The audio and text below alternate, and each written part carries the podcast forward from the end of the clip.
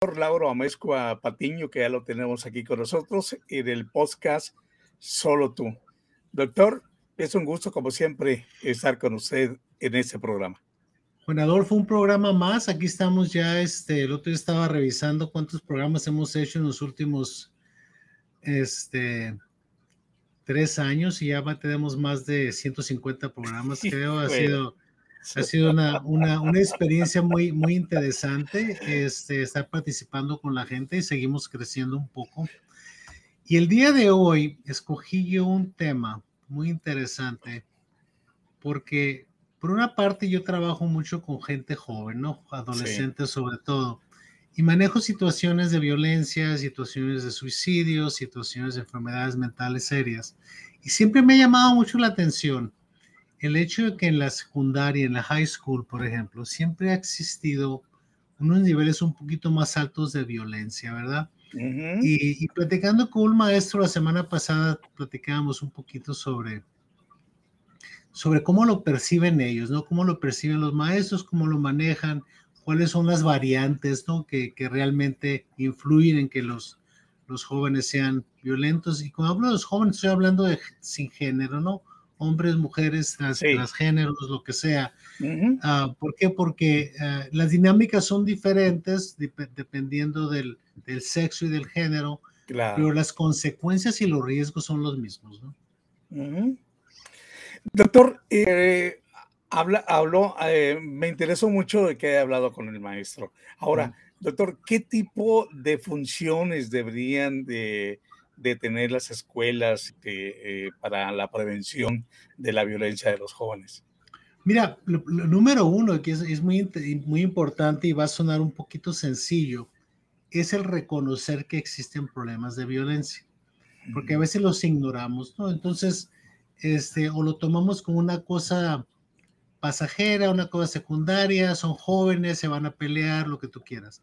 Es muy importante que toda la gente que trabaja en la escuela, ya sean maestros, conserjes, gentes de seguridad, administradores, lo que sea, la persona que sea que esté al pendiente de que existen personas a riesgo, ¿no? ¿Y cuáles son los riesgos? Hay dos riesgos. Hay el riesgo del que va a ser el agresor de violencia y va a haber riesgo de las víctimas de violencia, ¿verdad? Y si es complejo porque hay muchas posibilidades, ¿no? O sea, existe Ah, generalmente si tú tienes un muchacho que tiene problemas académicos, no quiere decir que todos los niños que tienen malas calificaciones van a ser violentos, pero el tener bajas calificaciones te hace un riesgo más alto, ¿verdad? También, si tú, si tú sabes que un, un muchacho o una muchacha han tenido riesgos de violencia anteriormente, pues también hay que estar al pendiente, ¿no? Hay que estar al pendiente de, de los niños que tienen síndrome de déficit de atención y hiperactividad, está al pendiente de los niños que abusan drogas, está al pendiente de los niños que nos enteramos que hay disfunción en la familia, ¿no? O que existe una historia de violencia en la familia, como la violencia doméstica. Este, si los, si los muchachos tienen amigos que son delincuentes, por ejemplo, están juntando con muchachos que se reconoce que tienen problemas de delincuencia. Entonces, todo esto hay que ponerlo en contexto, ¿verdad? Eso no quiere decir que una sola cosa de estas sea la razón, ¿verdad? Para que los niños o los muchachos sean violentos, pero les aumenta el riesgo. Entonces, cuando estamos analizando una situación de violencia, hay que hacernos para atrás y ver cómo llegamos del punto A al punto B, ¿no? Y, y una cosa que es muy interesante, y sobre todo en nuestra gente, es la cuestión cultural y la cuestión de, la cuestión económica, ¿verdad? O sea, cuando hay una situación económica seria, estresante en la familia, problemas de pobreza, tenemos que trabajar mucho para mantener la vida diaria, lo que tú quieras, eso causa estrés en los jóvenes, pero también les causa vergüenza a veces, dependiendo en qué tipo de escuela están. Entonces eso los crea un poquito más de agresión, que hasta cierto punto es como protección para ellos para mantenerse distante de los demás, ¿no? Doctor, eh, eh, eso se, lo que usted nos acaba de explicar se refiere a, al problema de la igualdad social en, un salón de clases, por ejemplo. Mira, este, el problema de igualdad social es un problema complejo, porque es, un, es un problema de dos vías, ¿verdad? O sea, tienes la gente que tiene y se siente segura y la gente que no tiene y se siente insegura. Y luego tienes gente que tiene y se siente insegura y gente que no, que no tiene pero se siente muy seguros de sí mismo. Entonces, ahí lo importante es la seguridad personal, ¿verdad? Que tú identifiques tu valor como ser humano que no esté basado en la cuestión económica, que no es fácil, es terriblemente difícil, pero sí, sí existe una tendencia a tratar de hacerle bullying, por ejemplo, a la gente que está abajo de ti. Hay gente que es naturalmente agresiva, naturalmente antisocial, que generalmente es un, algo que traen desde que están pequeños, que siempre están buscando víctimas, ¿verdad? Entonces, la, la victimización puede venir agresivamente de una forma física, pero también puede venir en tratarte de avergonzarte porque no tienes, o tratarte de, empujarte hacia un lado porque tú tienes, tus padres no tienen la misma educación que los míos. Entonces, todos esos asuntos, uno como educador o como médico, tiene que estar al pendiente de eso, porque eso crea agresión, eso crea una agresión que no nada más es física, ¿eh? o sea, lo vemos también en los medios, por ejemplo, los muchachos empiezan a, hacer bullying por medio de, los medios de, comunicación, se empiezan a tratar mal a la gente que es diferente y no es nada más la cuestión social o económica, también es la cuestión física. Si tú tienes un defecto físico, por ejemplo, es muy fácil que una persona te agarre a ti como la, como la persona que voy a tratar mal, ¿verdad? Doctor, es, es increíble, ¿verdad? Cómo de joven uno comete tantos errores ¿verdad? Eh, principalmente el bullying, principalmente burlarse de un gordo, burlarse de un flaco, burlarse de una persona que tiene una discapacidad física, ¿no? Eh, doctor, ¿de qué depende de que un niño o un, sí, de un niño y que un joven que llegue a la escuela, a la secundaria, estoy recordando de, mi tiempo, eh, lleguemos a ese punto, doctor, que es nefasto. Mira, es nefasto cuando cuando crecemos, cuando nos damos cuenta de que perdemos la sensibilidad y el respeto por el valor de una persona, ¿verdad? Y empezamos a evaluar a la gente basado en lo que tiene o los defectos que tiene. Entonces, tenemos que educar a nuestros muchachos a reconocer que una persona no vale por lo que puede hacer, ni vale por cómo se ve, ni vale por qué es lo que tiene. Vale porque tiene buenos valores pero nunca nos enseñan eso, ¿me entiendes? Entonces, hay mm. gente, no todos, pero hay gente que tiene una necesidad de ser agresivo con las personas que percibe de, como débiles, ¿no?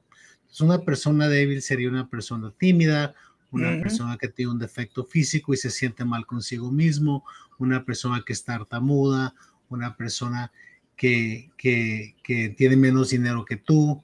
Entonces, si tú tienes una, una, un problema de, de, de, personalidad antisocial y, agresiva, siempre vas a buscar a alguien que puedas dominar, ¿me entiendes? Y el problema ahí es que no nada más está victimizando a alguien, no nos damos cuenta que se está victimizando a sí mismo, porque está sintiendo que su valor como ser humano está basado en su agresividad y, habilidad de dominar, ¿no? Entonces tenemos que balancear el hecho de que tienes una necesidad de dominar a alguien y al mismo tiempo respetar, ¿verdad? Necesita un balance de personalidad. Es muy difícil en la adolescencia porque los adolescentes son muy crueles, ¿ok? Son crueles en cómo tratan a la gente realmente. Sí, lo recuerdo, doctor, me hizo retro, ¿no? Cuando estábamos en primaria y secundaria y todo eso. Doctor, siempre hablo yo en, en, las entrevistas que usted sobre eh, la generación, sobre los tiempos que estamos viviendo. Esto ha, crecido, ha acrecentado ese problema, este clima eh, conflictivo en las escuelas eh, por los medios de comunicación que tenemos hoy. No necesariamente, yo no pienso que hay más bullying, pero el bullying es diferente. Y es más evidente. ¿Por qué? Porque es más difícil de esconderlo, ¿me entiendes? Entonces, si tú vas a ah. tratar mal a alguien por los medios, es muy fácil que sepan que tú lo hiciste, ¿verdad? Sí. Entonces no se esconde tanto. Entonces, la gente está más reconociendo más que existe un problema, que es hasta cierto punto bueno porque puedes tomar ciertas soluciones, ¿verdad? Entonces, yo no siento que las cosas han cambiado mucho, pero son mm, diferentes en el aspecto de cómo se, cómo se manejan y cómo se comunican, ¿no?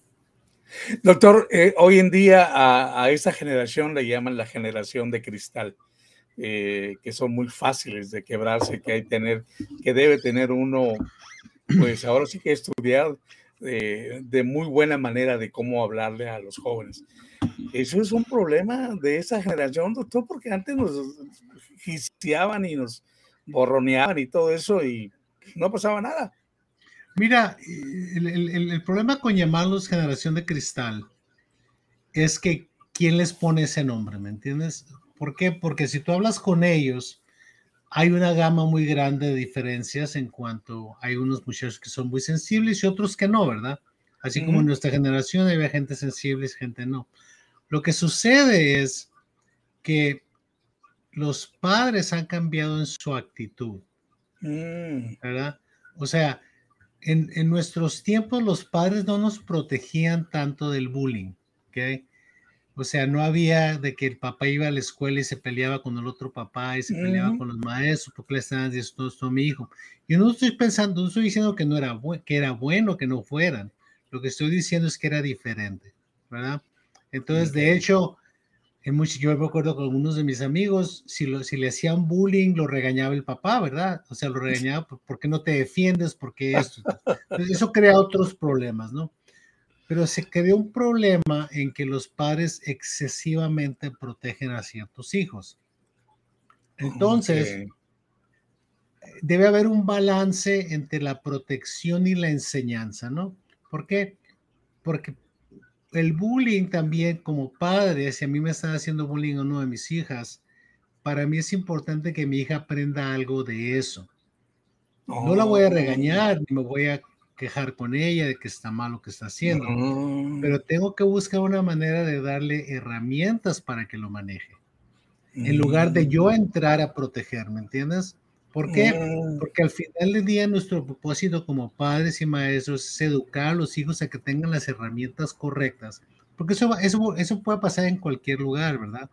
Entonces, en, en, nuestros tiempos nos regañaban porque nos, nos, seamos chiquitos y nos estaba haciendo bullying una persona y querían que fuéramos y les pegáramos, ¿no? Y que nos peleáramos con ellos.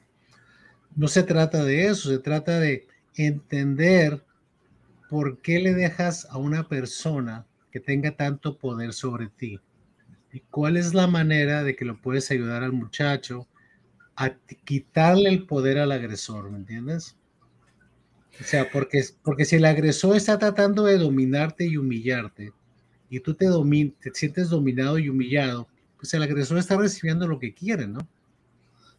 es importante dar herramientas para que no, se, no, no, no, le des al agresor lo que está pidiendo. Muy bien, doctor. Eh, usted como psiquiatra, eh, me imagino que mira los, los dos, el punto A y el punto B. Eh, ¿Cuál es, cómo usted ayuda a ese tipo de, de personas, el agresivo y, y la víctima? Mira, lo, lo más importante cuando hay una situación de agresión es reportarla. ¿okay? Ya sea reportarla a tus padres, reportarla a los maestros, reportarla donde sea necesario. Si tú sientes que alguien te está agrediendo y tú te, te intimidas y no dices que te están agrediendo, vas, eso va a crecer dentro de ti, ¿verdad? Y te va a afectar en tu estima personal. Entonces, si alguien está siendo agresivo, hay que decirlo esta persona me está molestando, esta persona me está golpeando, esta persona me está robando. Hay que decirlo, hay que reportarlo para que haya un proceso de, resolución, ¿verdad? O sea, si, si eres un niño o un adolescente, no, tenga, no sientas la necesidad de que tú tienes que cargar todo ese peso tú solo, ¿verdad? O sea, hay que platicarlo. Segundo, es muy importante hablarlo con un consejero, hablarlo con tus padres, y en vez de decir o quejarte de que te están molestando, preguntar, este, necesito ayuda, necesito que me guíes ¿verdad? De cómo manejar esta situación. Porque al final del día es un proceso de aprendizaje, ¿verdad? Entonces, si castigamos a la víctima y castigamos al agresor, pero no aprendemos nada del proceso, fue una pérdida de tiempo. Y eso es generalmente lo que sucede, ¿verdad? Se pelean dos muchachos en la escuela, corres a uno, al otro lo regañas porque se pelearon, lo que tú quieras, y no pasa nada. Entonces, los muchachos no aprendieron nada de ese proceso. Entonces, para mí lo importante como psiquiatra, porque veo casos muy serios, es cómo podemos ayudar a esos muchachos a que al otro lado de ese problema salgan como mejores personas, pues. con personas con más sabiduría, con más conocimiento, con más herramientas de cómo manejar el problema. Doctor, ¿usted considera que, que hoy en día los papás están más preparados para solucionar este tipo de, flagelo como es el bullying y como es eh, la violencia en las escuelas. Mira, yo pienso que los padres están más receptivos. Sí. Porque se habla más de esto, ¿verdad? En nuestro tiempo no hablábamos de bullying, no, hablábamos de nada de eso. Te peleabas a la salida de la escuela y mm. cosas de ese tipo, ¿no? Mm. Ahora, ahora estamos, lo hablamos más, entonces hay más aceptación al concepto. Eso no quiere decir que todos los padres tengan las herramientas necesarias, ¿verdad? Eh, entonces, dependiendo de la familia, dependiendo de la tradición, dependiendo de la cultura, va a haber un proceso de adaptación a ese proceso, pero los padres están más dispuestos a aprender, ¿no? Claro que tenemos extremos, ¿no? Tenemos extremos, lo vemos en, en la agresión verbal de los padres en un juego de soccer en la high school, ¿no? en un juego de fútbol americano. Entonces, ahí estás viendo que el padre está manifestando agresión y tiene una expectativa de que el hijo también tenga la misma agresión o la hija tenga la misma agresión. Entonces, tenemos que reconocer que los extremos son malos en cualquier lado, ¿verdad? Pero la mayoría de los padres, mira, en mi experiencia, aunque veo muchachos con muchos problemas, son bien intencionados. El, el, que no sepan cómo no quiere decir que su intención es mala. ¿verdad? El problema es cuando empezamos a implementar cambio como nosotros como modelo. Yo quiero que mi hijo sea como yo. Mm. Yo quiero que mi hija sea como yo. Yo quiero que maneje los problemas de la misma manera que los manejo yo. Y se nos olvide que cuando tenemos hijos, son individuos diferentes a nosotros. Entonces, cuando caemos en la trampa de sentirnos mal porque los hijos no son como nosotros, entonces le estamos dando el mensaje erróneo a los hijos, ¿verdad? A los hijos siempre decirle, tú eres una persona individual, claro, tienes influencia mía porque soy tu padre y de tu madre y de tus hermanos y lo, tus hermanas, lo que tú quieras. Pero tú eres una persona individual y tú vas a ser tu propia persona. Yo no quiero que seas yo, ¿verdad? ¿Por qué? Porque cuando caes en la idea de que tú eres la perfección que ellos tienen que seguir, pues ya perdiste, pues. Porque cualquier desviación de esa perfección te va a hacer sentir mal como padre, ¿verdad? Entonces vas a tratar de corregir, no porque el niño necesite corrección, sino porque quieres que sea como tú. Doctor, habló de un yo y, tenemos un yo cada quien.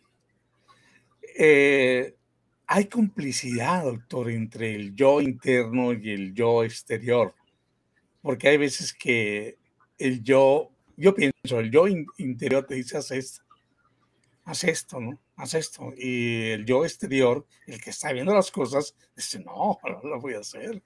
Lo voy a hacer porque puedo tener este, eh, este problema, puedo tener esta consecuencia. Pero sí hay complicidad, cuando hay complicidad entre, entre el yo interno y externo. Mira, el, eso es, una pregunta muy compleja porque implica cambios biológicos en el cerebro, implica aprendizaje social y cultural, pero en la adolescencia en particular hay una desconexión entre la impulsividad que te da tu, el ser tú, ¿verdad? Y los valores que te detienen a hacerlo, ¿me entiendes? Entonces, dependiendo del adolescente y la edad, hay cosas que se hacen impulsivamente, ¿verdad? Y esperamos que de la impulsividad hay un aprendizaje que los ayude a desarrollar esa, esa moralidad, ¿no? Que dice, no, no, no debes de matar a alguien aunque tengas ganas de hacerlo, ¿me entiendes? pero el adolescente es muy inmaduro biológicamente, entonces tiene, tiene más dificultad de controlarse, ¿verdad? Entonces, mm. tenemos que, tenemos que reconocer esa impulsividad y tratar de canalizarla de una manera en que podamos darle aprendizaje de nuevo al adolescente, ¿verdad? Pero sí hay conflictos en cuanto a lo que tú quieres hacer y el que las consecuencias de lo que vas a hacer, ¿no? Claro. Eh, sí, lo tenía yo muy presente para eh, conocer su punto de vista, doctor. Eh, hablando el tema de hoy, las escuelas, la secundaria, la violencia, los cultos religiosos, doctor, en un salón de clase de, vamos a decir, si hay un salón de clases de 30 alumnos o de veintitantos alumnos, en ellos hay diferentes, eh, diferentes creencias religiosas y diferentes modalidades y todo eso. Ahí también puede, puede caer la violencia entre los jóvenes. Mira, eh, los adolescentes tienen una necesidad muy grande de aceptación, ¿verdad? Entonces, cuando tú estás en una escuela, sobre todo en una escuela secundaria en los Estados Unidos, hay grupos, ¿no? Hay, un grupo de este, un grupo de aquel, un grupo de aquel, y cada quien busca su lugar dentro de eso. La cuestión religiosa es compleja porque es una cuestión muy cultural y muy social, ¿verdad? Entonces, la, pregunta es si hay rechazo a cierta gente, ¿verdad? Dentro de ciertos grupos que puede llevar a violencia. Y sí lo vemos, pero fíjate que desde el punto de vista de cultismo, yo veo más problemas de cultismo entre adultos que en adolescentes. ¿eh? Oh. Entonces, este, ¿por qué? Porque a veces gente tiene que buscar su lugar en algún lugar donde se sienten aceptados. Y esa gente que tiene necesidad de aceptación es muy fácilmente vulnerable a entrar en un culto, ¿verdad? Ahora, ¿qué, a, qué nos referimos cuando hablamos de culto? Estamos hablando de situaciones, ya sean religiosas o sociales, que nos hacen diferentes y tomamos la identidad del culto. ¿verdad? También puede suceder desde el punto de vista político, ¿verdad? Que nada más te sientes que vales si eres parte de ese grupo. Ah, y el, el, problema del cultismo es que generalmente te lleva a decisiones de grupo en lugar de decisiones individuales. Entonces nosotros como seres humanos primero somos individuos y luego somos socialmente juntos, ¿verdad?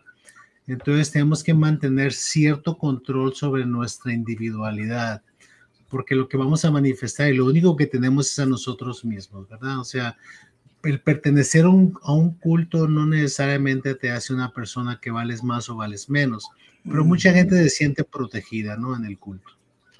Doctor, eh, comentábamos al principio que hoy en día las, las mujeres eh, también están entrando a e, lo que antes creo que no se miraba tanto.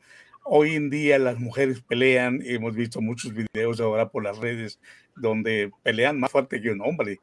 Eh, ¿Por qué, doctor, ese cambio? Mira, ha, habido ciertos cambios de, podríamos decir, de liberación social, desde el punto de vista de que una de las consecuencias de igualdad entre los sexos y los géneros te lleva a a tomar riesgos que probablemente no eran culturalmente o socialmente aceptados en ese entonces, ¿verdad?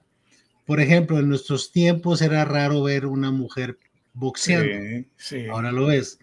Eh, una mujer en, artes marciales. Entonces, la aceptación de la mujer también ha llevado a extremos que son diferentes, que no son malos ni buenos, son diferentes. Pero también ha llevado a que la mujer tenga, se sienta con el poder de agresión. O sea, antes, se consideraba negativamente a una mujer que era agresiva. Entonces, ahora la agresión de la mujer es un poquito más aceptada en cuestión de trabajo, en cuestión de, movilización en cuanto a, a, ser jefe. Entonces, hay muchas cosas que han cambiado, que yo pienso han cambiado para bien, ¿no? Pero también ha cambiado para mal. Desde el punto de vista de nosotros, por nuestros valores y nuestra educación, ver a dos mujeres peleándose, ¿verdad?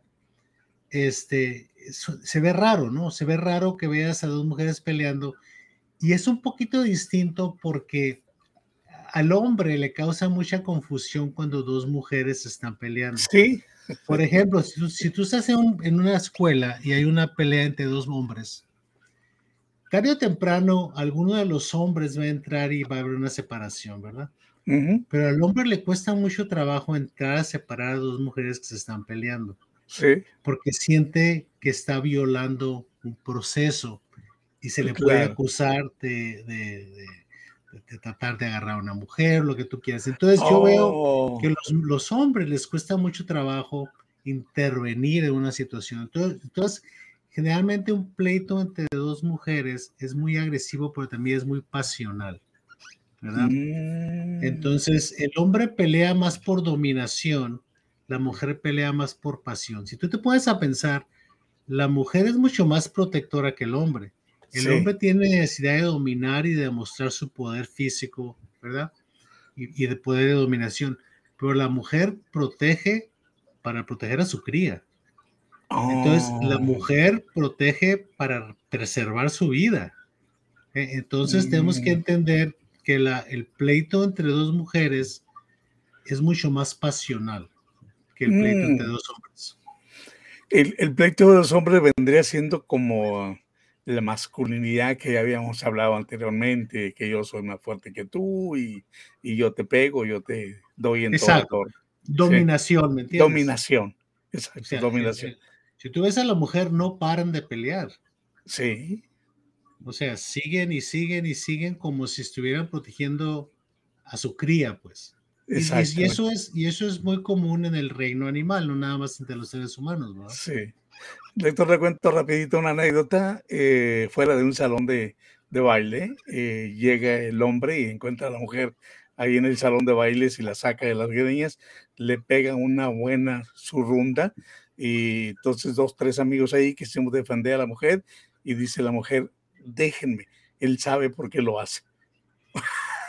Fíjate que eso es, eso es un problema en la, violencia doméstica que ya no lo vemos tanto porque, porque ahora se persigue de oficio, ¿no? O sea, la agresión de un hombre a una mujer o de una mujer a un hombre, muchas veces si la mujer no ponía cargos no, no había ningún problema, ¿verdad? Ahora se persigue de oficio. Quiere decir que si un hombre agrede a la persona que sea del sexo que sea, se le pueden poner cargos criminales, ¿verdad? Pero en, nuestro tiempo se había mucho, lo veíamos mucho en la cultura mexicana, de que en ciertas mujeres sentían que el hombre tenía el derecho de golpearlas. Wow.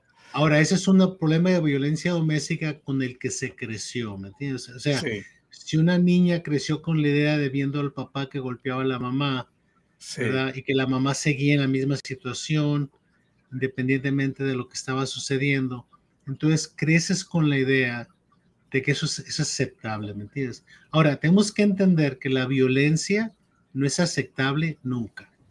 No, no, podemos vivir en sociedad resolviendo nuestros problemas de una manera agresiva, ¿verdad? Y desgraciadamente últimamente se ha, se, se, ha, se ha, desbordado todo esto a la, a la, cuestión política, ¿verdad? O sea, tú tienes que pensar como yo porque tengo un rifle, tienes que pensar como yo porque si no piensas como yo, te voy a, te voy a amenazar o te voy a hacer algo. Entonces tenemos que tener un poquito más de racionalidad, entendiendo que la violencia no resuelve problemas, crea problemas. Exactamente, como decían los abuelos, los pleitos no son buenos ni ganados ni perdidos. Exactamente. La violencia. Palabras sabias, doctor. Doctor, eh, estamos en el programa, eh, el podcast Solo Tú, que gracias a Dios hemos tenido ya por cerca de tres años y con una buena aceptación, con temas muy interesantes, doctor. Eh, ¿Algo que tenga para despedirnos, doctor? Sí, mira, antes que nada, quiero decirles que estamos en una nueva, una nuevo, un nuevo medio que se llama Telegram. estamos en vivo en este momento, es la primera vez que estamos en Telegram y, vamos a seguir creciendo en Telegram un poquito más en, en el programa en español. Este, y, tenemos un poquito más de sorpresas que vienen. Muchas gracias, Juan Adolfo. Nos vemos pronto. Un placer estar contigo el día de hoy. Gracias, doctor, y bonito fin de semana.